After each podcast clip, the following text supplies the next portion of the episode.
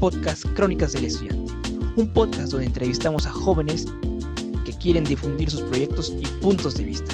Tendremos muchas personas en diferentes disciplinas y ámbitos, desde arquitectura hasta artes visuales, de todo. Somos la voz de la juventud. Espero te divierta este podcast y si quieres participar, puedes enviar un mensaje a nuestro DM en Instagram, charlie-clover. Te esperamos, nos importa tu opinión. Crónicas del Estudiante un podcast transmitido por Anchor, escuchado en Spotify y en diferentes plataformas. Su servidor, Christopher Carlos.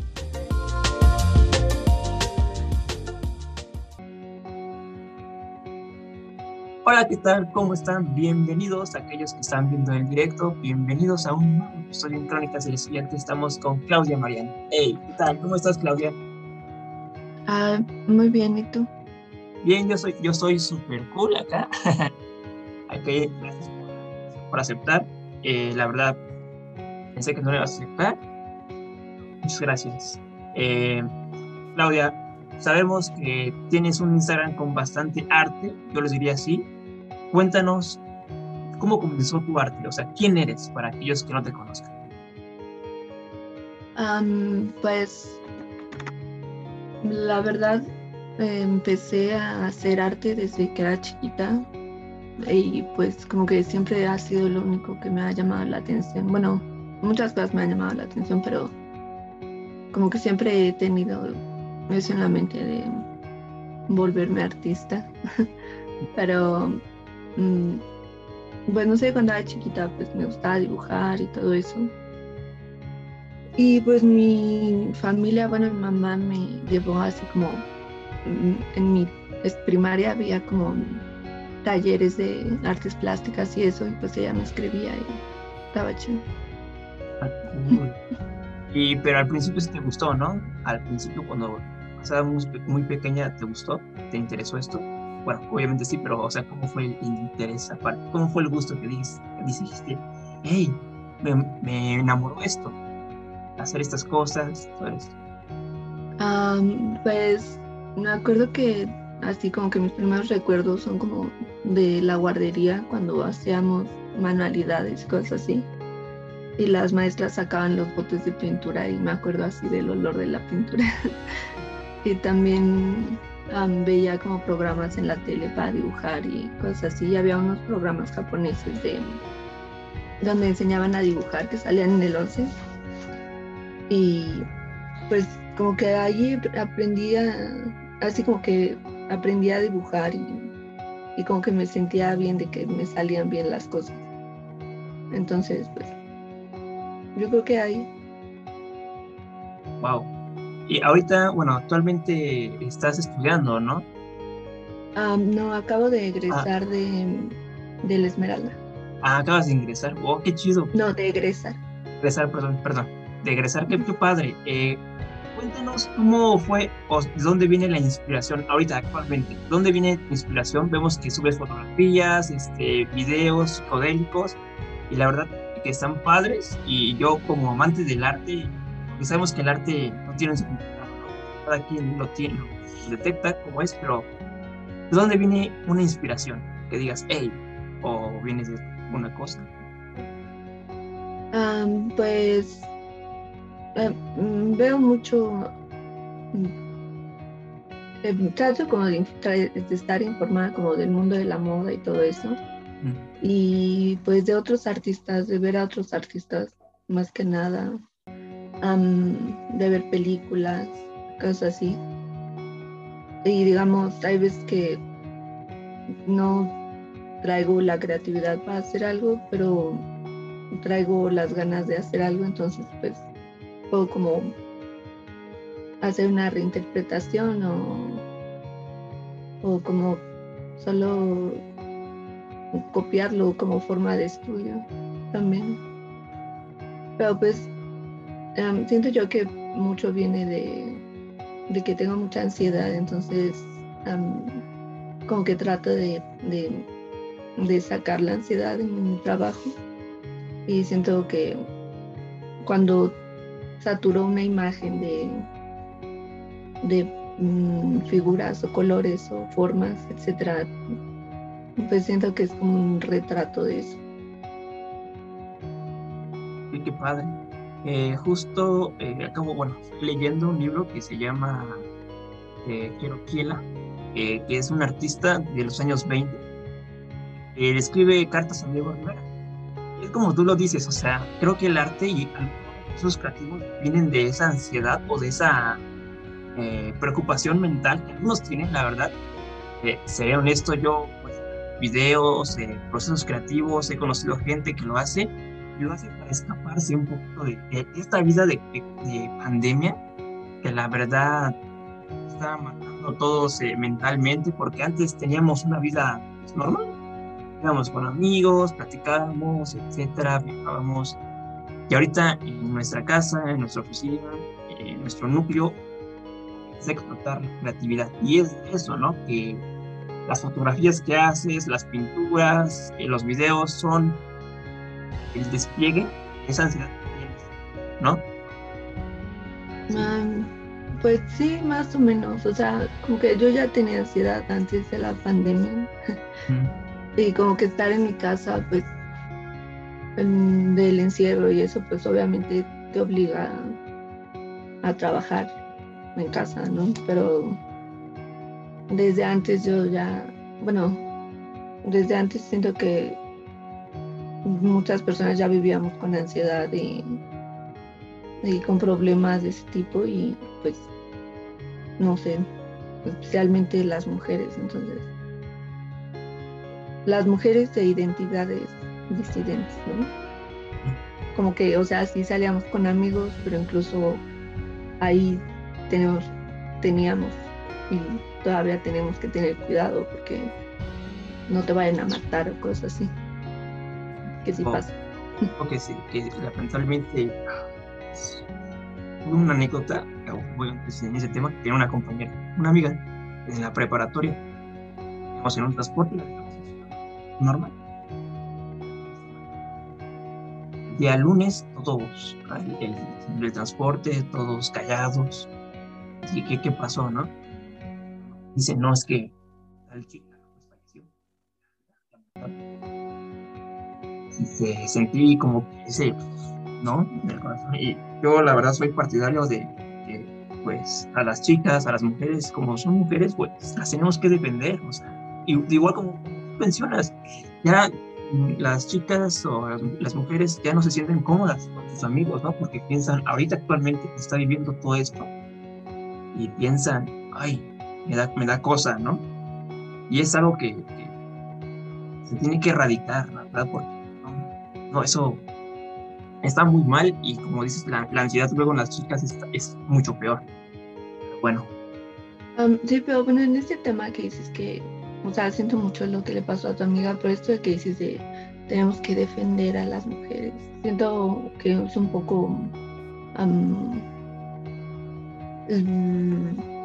¿cómo decirlo?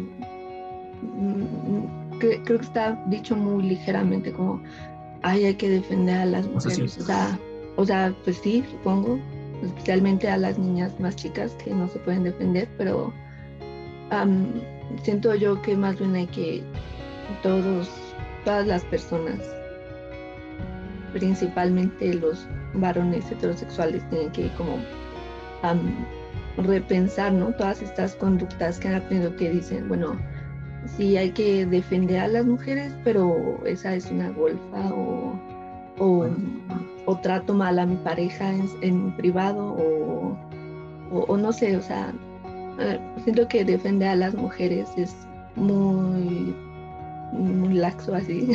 Y es como y creo que muy hay que, punto del iceberg, ¿no? O sea, sí, hay que deconstruir cómo pensamos, cómo nos han, como, o sea, todos crecimos en este sistema, o sea, yo también, tú, todos.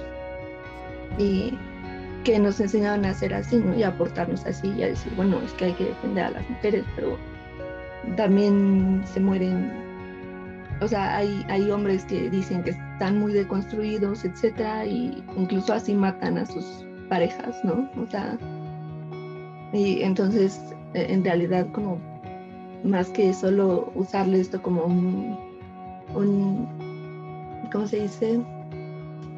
Un discurso para quedar bien o caer bien o lo que sea, hay que, hay que hacerlo en serio, ¿no? Y tratar a las mujeres como seres humanos y a todas estas identidades feminizadas, bueno, convencionalmente feminizadas. Justo, es menos palabras y más acción, ¿no? Ya, pues sí, pero también participan mucho las palabras. sí, hay que hablarlo mucho. Es muy, es muy delgada este, este tema. es difícil de expresar, la verdad. No como. Pero bueno, cambiemos un poquito de tema. Eh, cuéntanos sobre tu universidad, Esmeralda. Bueno, la Escuela Nacional de Pintura, Escultura y Grabado de Esmeralda, este, pues yo ahorita acabo de egresar y estoy como esperando a que a lo de mi título y todo eso, pero pues sí todavía se van a tardar por lo del por lo de las oficinas y la pandemia y todo eso. pero bueno, a mí hay mucha gente que dice que, que guacala la esmeralda y así, yo lo digo de broma a veces también, pero, pero no sé, sí, sí aprendí bastante y sí me gustó como haber estado en, en la esmeralda. Sí, bueno, luego dice que, el alumno hace la escuela, ¿no? Y es así. Bueno, eh, bueno, ahora cuéntanos eh, cómo es tu proceso creativo. Bueno, ya nos comentaste que viene un poco de la ansiedad, pero aparte de eso, ¿cómo e, entras en este mood? O sea, ¿cómo te preparas para decir, bueno, hoy me levanté con ganas de, de hacer esto? Cuéntanos. pues depende, o sea, generalmente, no sé, o sea, como que muchas veces mis sueños, como que casi siempre tengo pesadillas y, no sé, como que me levanto con esta angustia, pero a veces tengo como sueños que, o sea, no son exactamente como sueños, generalmente todos los sueños son como, como películas, ¿no? Y muchas veces me pasa que es como una película que se repite varias veces y en todas pasa algo diferente. o sea, como la misma historia, pero pasa algo diferente. Mm, y no sé, a veces cuando en esa parte más como revuelta de los sueños, como que veo figuras que, que se juntan así como, como si fueran problemas matemáticos muy simples, así como la cosa más tonta de que dos figuras se unen y como, wow, sí, o sea, como que en mis sueños digo, wow, o sea, como nunca pensé en eso, ¿no? Y como que trato de, de hacerlo un poco en, en, en, mi obra. O sea, al final no sale así, ¿no? Pero, pero siento que es parte del proceso, como poder acordarme estos, de ese tipo de sueños, más que las pesadillas.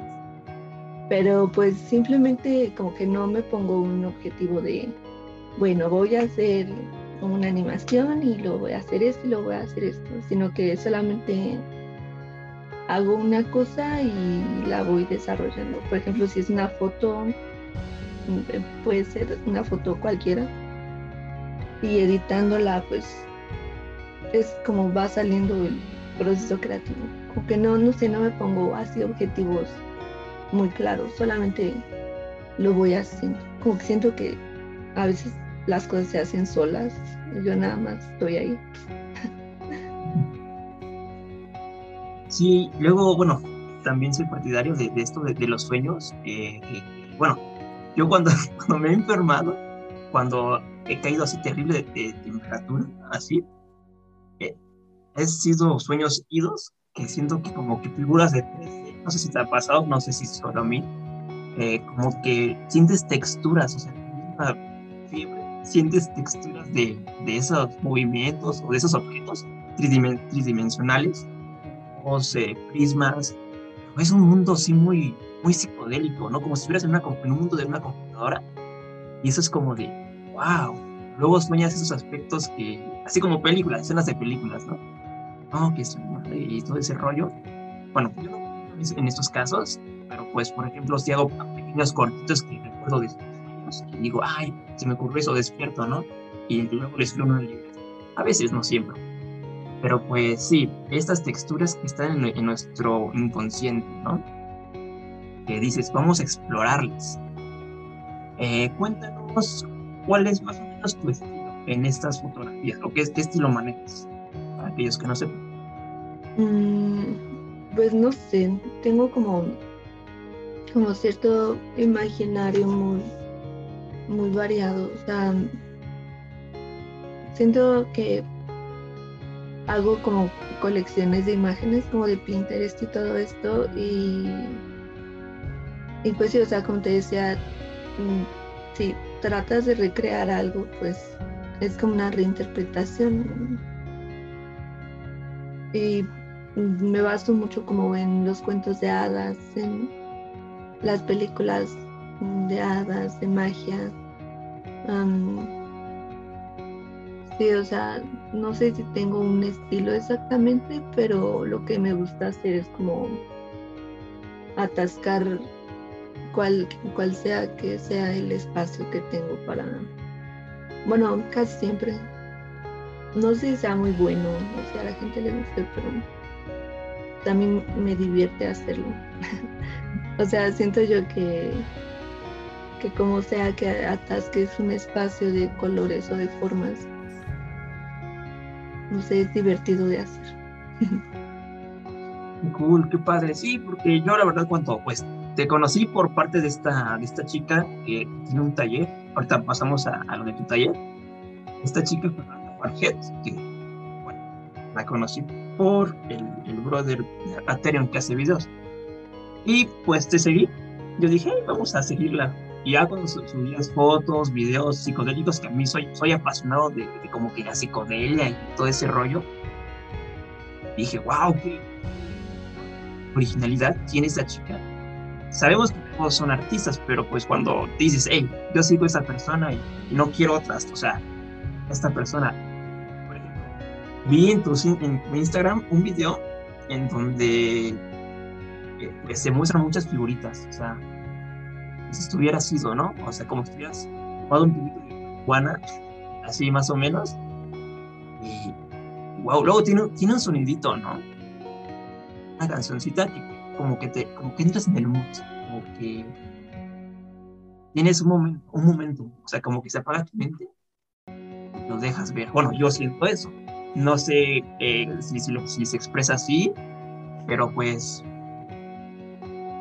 enhorabuena, tienes mucho talento, la verdad. Te digo que si dices que la escuela Esmeralda la hacen el minopeo, no, pues aquí tienen a una alumna fue y ya es egresada en este aspecto. Pero ahora, eh, vámonos ahora sí a, tu, taller de Venusas, ¿no? Venusinas. Venusas, venusinas.art.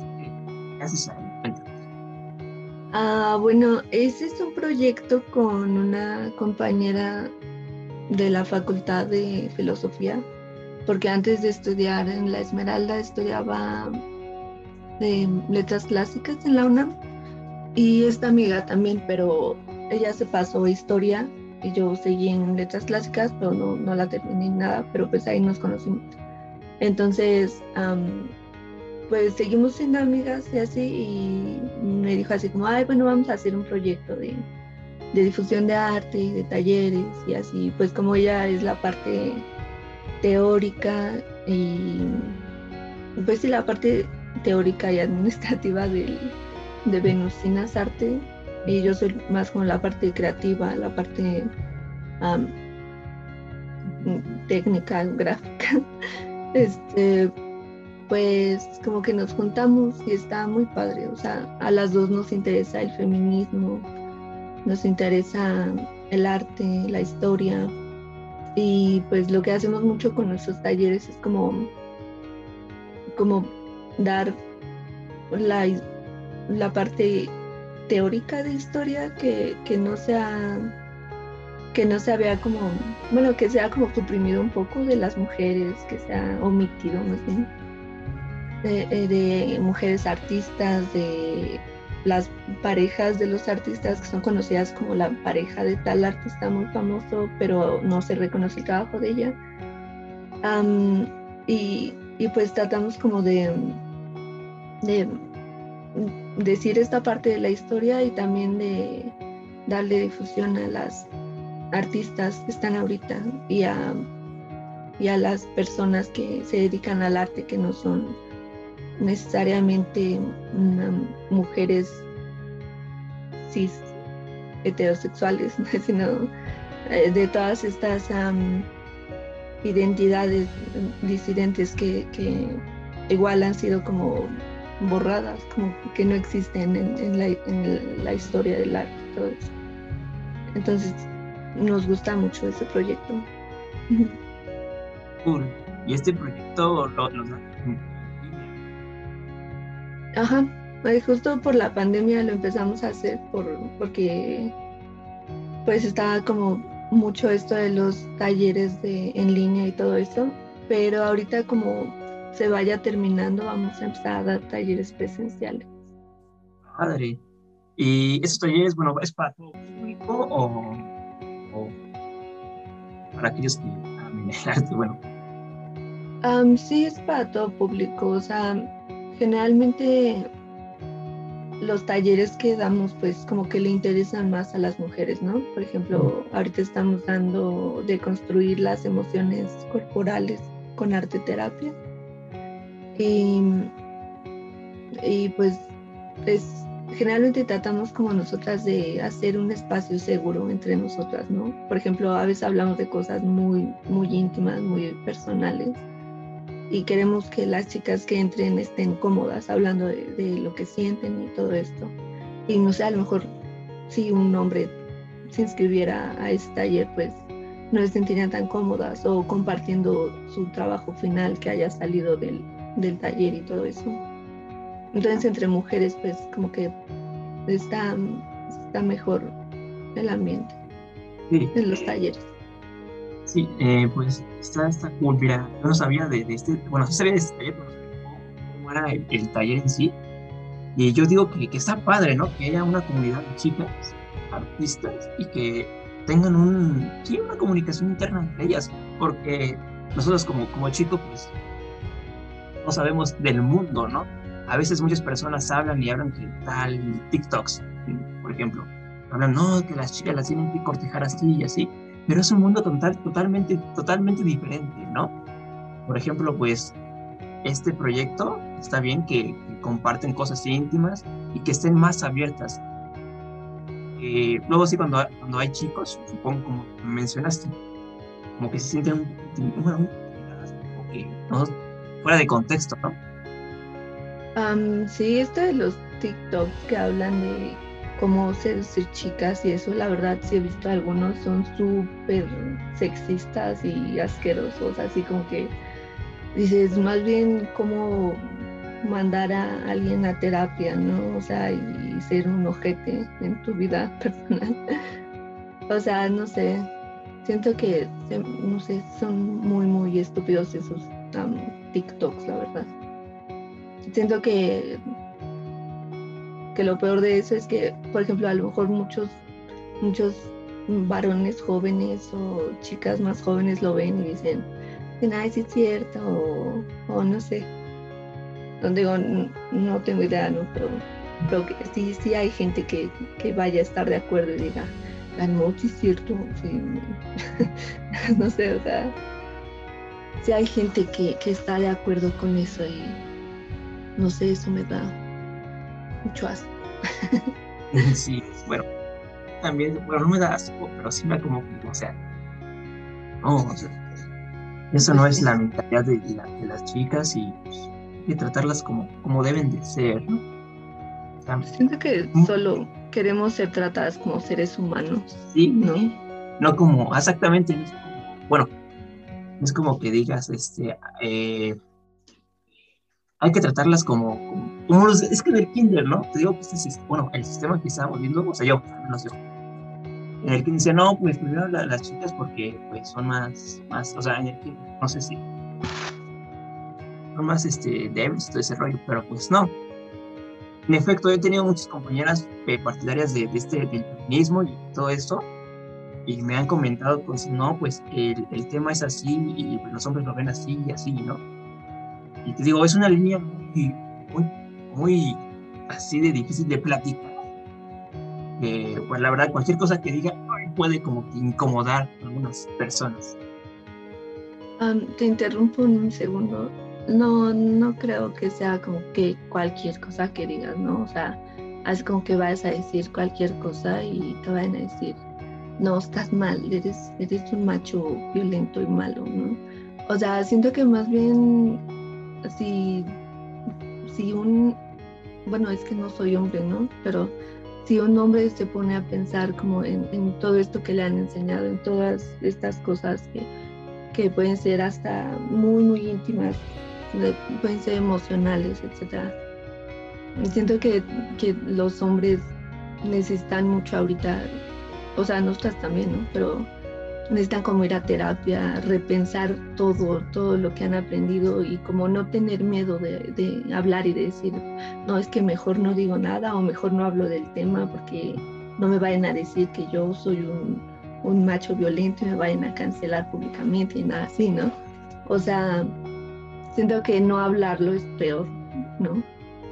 Siento que, que, se puede hablar fácil si simplemente, no sé, te pones a pensar en, en que todo lo que te han enseñado de, de, o sea, de lo que tú pensabas sobre, sobre las mujeres, sobre el género, sobre las preferencias eh, sexuales, eh, sobre el trabajo sexual, sobre, sobre absolutamente todo y, que todas las realidades son diferentes, o sea, mm, pues te, llega, te lleva a cuestionarte tu propia realidad, ¿no? O sea, eh, si te gustan tales cosas es porque te dijeron que te tenían que gustar o, a lo mejor también te gusta el color rosita con brillos a veces, pero no dices, o sea, o sea, es eh, porque no dices porque es una cosa mm, convencionalmente femenina eh, que solamente debería gustarle a las mujeres o a los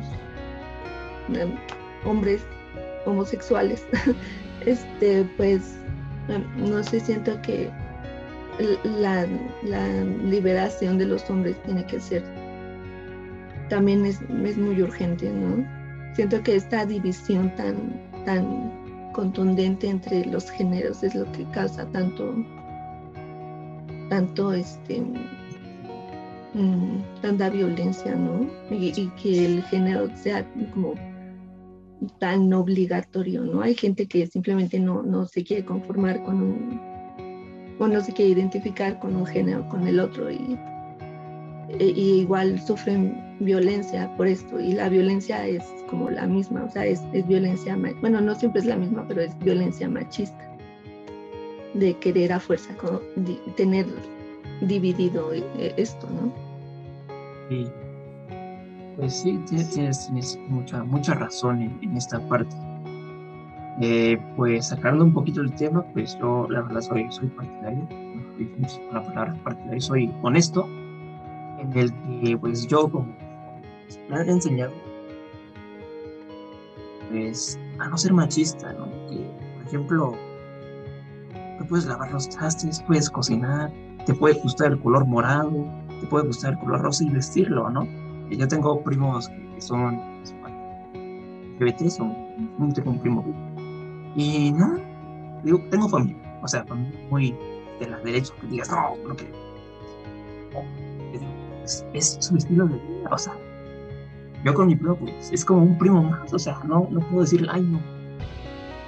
Al principio nos hizo, nos hizo raro, o sea, como de, ah, ok, perfecto, pues vente a jugar con nosotros. ¿Por qué este, decir, ay, no, es que no? Es que no. También hay que darle fuerza a esta persona, porque si ella está solita y es el, chavo que se llama el y si la no lo acepta, y si sus primos no lo aceptan, se va, se va un, poquito a analizar a vacationer, este, y es bueno darle la mano y decirle, ok, está bien, y siendo mi primo, y vamos a echarle ganas. Y sí, Y siento que estamos viviendo ahorita en un siglo en donde los paradigmas de los 20, de los 40 que estaban más a la derecha, o sea, más autoritarios, están desvaneciendo un poco en este siglo y yo creo que es, es interesante, ¿no? Yo creo que no, empezó desde la época de los 90, donde no, eso tiene años, años que una persona, eh, hay una película, el baile, el baile de los 41, es, habla sobre ese aspecto, ¿no? Que en los, no sé si eran los 20, son, no sé, en el, en el periodo de, de, la Revolución Mexicana, creo, creo, no estoy seguro, eran hombres que eran gays, ¿no? Iban a, a un baile donde se juntaban y se besaban y al día siguiente, pues ya, cómodos, como si fueran los machos alfas. Pero bueno, en efecto. Bueno, para, para esta, esta plática que, que, estuvo padre, la verdad, eh, ¿algunos libros que te han inspirado? Um, pues la verdad, gustado? la verdad no leo tanto, o sea, voy a ser honesta. no, no leo tanto, pero me gustan mucho los, los libros con dibujos, o sea, justo ahorita, bueno, no ahorita, hace poco me compré unos usados de, de unos artistas, no sé dónde están, no me acuerdo cómo se llaman, pero uh, uno es de moda y otro es como de, es como un libro de arte. Pero, pues sí, aunque no leo tanto, la verdad, soy súper, súper floja y súper, o sea, no me pongo las pilas para concentrarme y decir si me voy a sentar a leer este libro, ¿no? Pero, pero sí, me gustan principalmente los libros que tienen dibujo. ¿Y objetivos a corto plazo que te gustes compartir? ¿A corto plazo? Ah, profesionalmente. Uh, no sé. Uh, no sé, estoy ahorita haciendo como muchas cosas, o sea, bueno, o sea, en mi mente, ¿no? Estoy cagado, pero... Dios, um, como preguntas ahí. O sea, ahorita está, de hecho hoy iba a ir, pero ya no fui por lo de la vacuna, al Museo Carrillo Gil porque me invitaron a colaborar en la expo que está ahorita, que se llama Tiempo Compartido. Es de, están como tres colectivos al mismo tiempo. Y está Cache Shirota, nohacernada.com y la editorial RD, RRD, algo así. Eh, pero me invitaron, una de las chicas de Cache Shirota me invitaron a a colaborar, que fui la semana pasada, pero esta semana ya no pude ir. Pero en eso estoy trabajando un poco ahorita. también, no sé, siempre estaba haciendo como libros de arte, de artista, pero son secretos. o sea, están como hechos igual a base de pura ansiedad, entonces están malditos. Igual los enseño en algún momento, pero ahorita no. No, no, pues está bien. Entonces, a ti te gusta como esta parte de exponer, ¿no? O sea, bueno, de, hablar con los, chavos, explicar sobre este, este, un museo, ¿no? De decir, sobre una obra, ¿no? Sí, o sea, e, esa colaboración que está haciendo es como más bien divertida, o sea, es como moda y infancias, más arte, más diversión, más jugar. sí, o sea, más jugar. Ajá, o sea, como que lo estamos haciendo más como jugando. No sé, siento que por eso me gusta el arte, porque puedes como jugar con el material y, y al final sale algo que a la gente le puede gustar o le puede hacer pensar de alguna manera diferente. Pueden ir también a ese, al Museo Carrillo Gil.